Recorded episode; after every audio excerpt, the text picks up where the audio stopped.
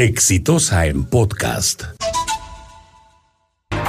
De la constitución política del Perú, he decidido disolver constitucionalmente el Congreso y llamar a elecciones de congresistas de la República.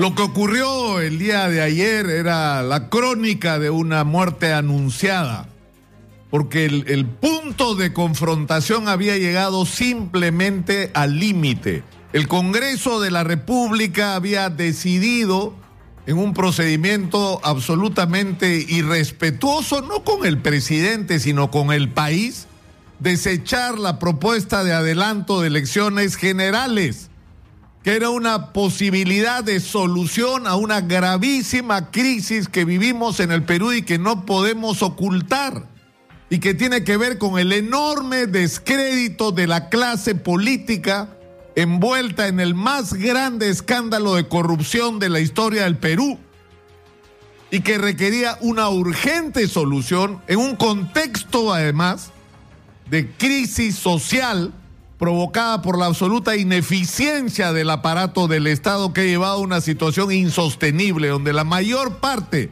de los problemas trascendentales del Perú no tienen solución y donde los años de crecimiento solo sirvieron para enriquecer a algunos, pero que no han significado un cambio real para la vida de la mayoría de los peruanos. Y en este contexto, lamentablemente el Congreso de la República tomó la posición indebida, tomó la posición de defender la impunidad de pretender mantener en, el, en la Fiscalía de la Nación a quienes garantizaran esa impunidad. El Congreso de la República ha estado involucrado en un proceso conspirativo por traerse abajo al equipo especial Lavajato. Y cuando estaba en discusión el tema del Tribunal Constitucional, y luego de haber archivado en una comisión y sin siquiera hacer un debate público la propuesta de adelanto de elecciones. Deciden proceder a la elección de los miembros del Tribunal Constitucional en una circunstancia extraordinariamente especial e importante. ¿Por qué? Porque es el Tribunal Constitucional el que va a decidir si proceden las prisiones preventivas. Es el Tribunal Constitucional el que va a decidir si quienes recibieron dinero en sus campañas electorales de origen ilegal son unos delincuentes parte de redes de corrupción o son unos pobrecitos que solamente cometieron faltas y deberían ser castigados con un, con un tas Eso lo tiene que decir el Tribunal Constitucional. Y de lo que se trataba para la mayoría del Congreso es de elegir un tribunal constitucional a su imagen y semejanza, de acuerdo a sus necesidades y requerimientos.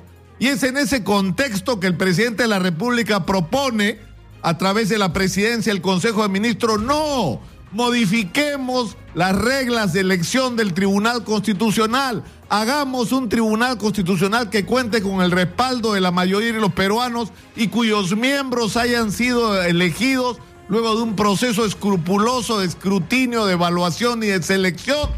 Y lo que hizo el Congreso de la República es decirle que no. Y el presidente a través de Salvador del Solar en medio de una bochornosa asamblea en la que se impidió al presidente del Consejo de Ministros ingresar cuando es su derecho constitucional ser parte de todas las sesiones del Congreso que él desee o que a él se le ocurra.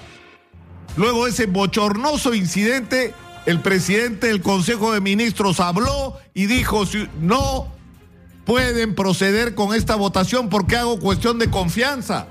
Y lo que hicieron inmediatamente en el Congreso fue elegir a dos miembros o someter a votación la elección de dos miembros, con lo cual, de hecho, se estaba denegando la solicitud que estaba planteando el Ejecutivo.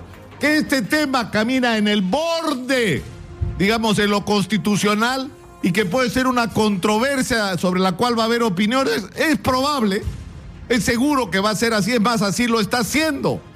Sin embargo, el argumento resulta razonable. Si yo te estoy diciendo, cambiemos las reglas de elección del Tribunal Constitucional porque la situación del país así lo requiere y no avances en la renovación de los miembros y tú lo haces, en términos prácticos me estás diciendo no a mi propuesta. Porque ese tipo de maniobras las ha hecho el Congreso antes. Decirte que sí, sí, sí, y al final hacer lo que a ellos les dé la gana. Y ya ocurrió en más de una oportunidad.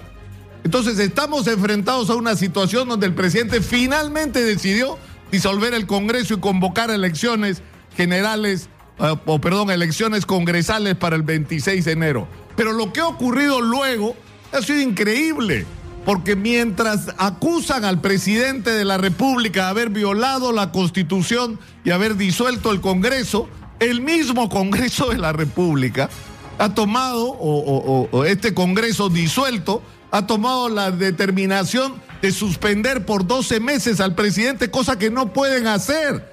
Porque antes de suspender al presidente tendrían que haberlo denunciado por una supuesta infracción a la Constitución e iniciar los procedimientos que la Constitución manda.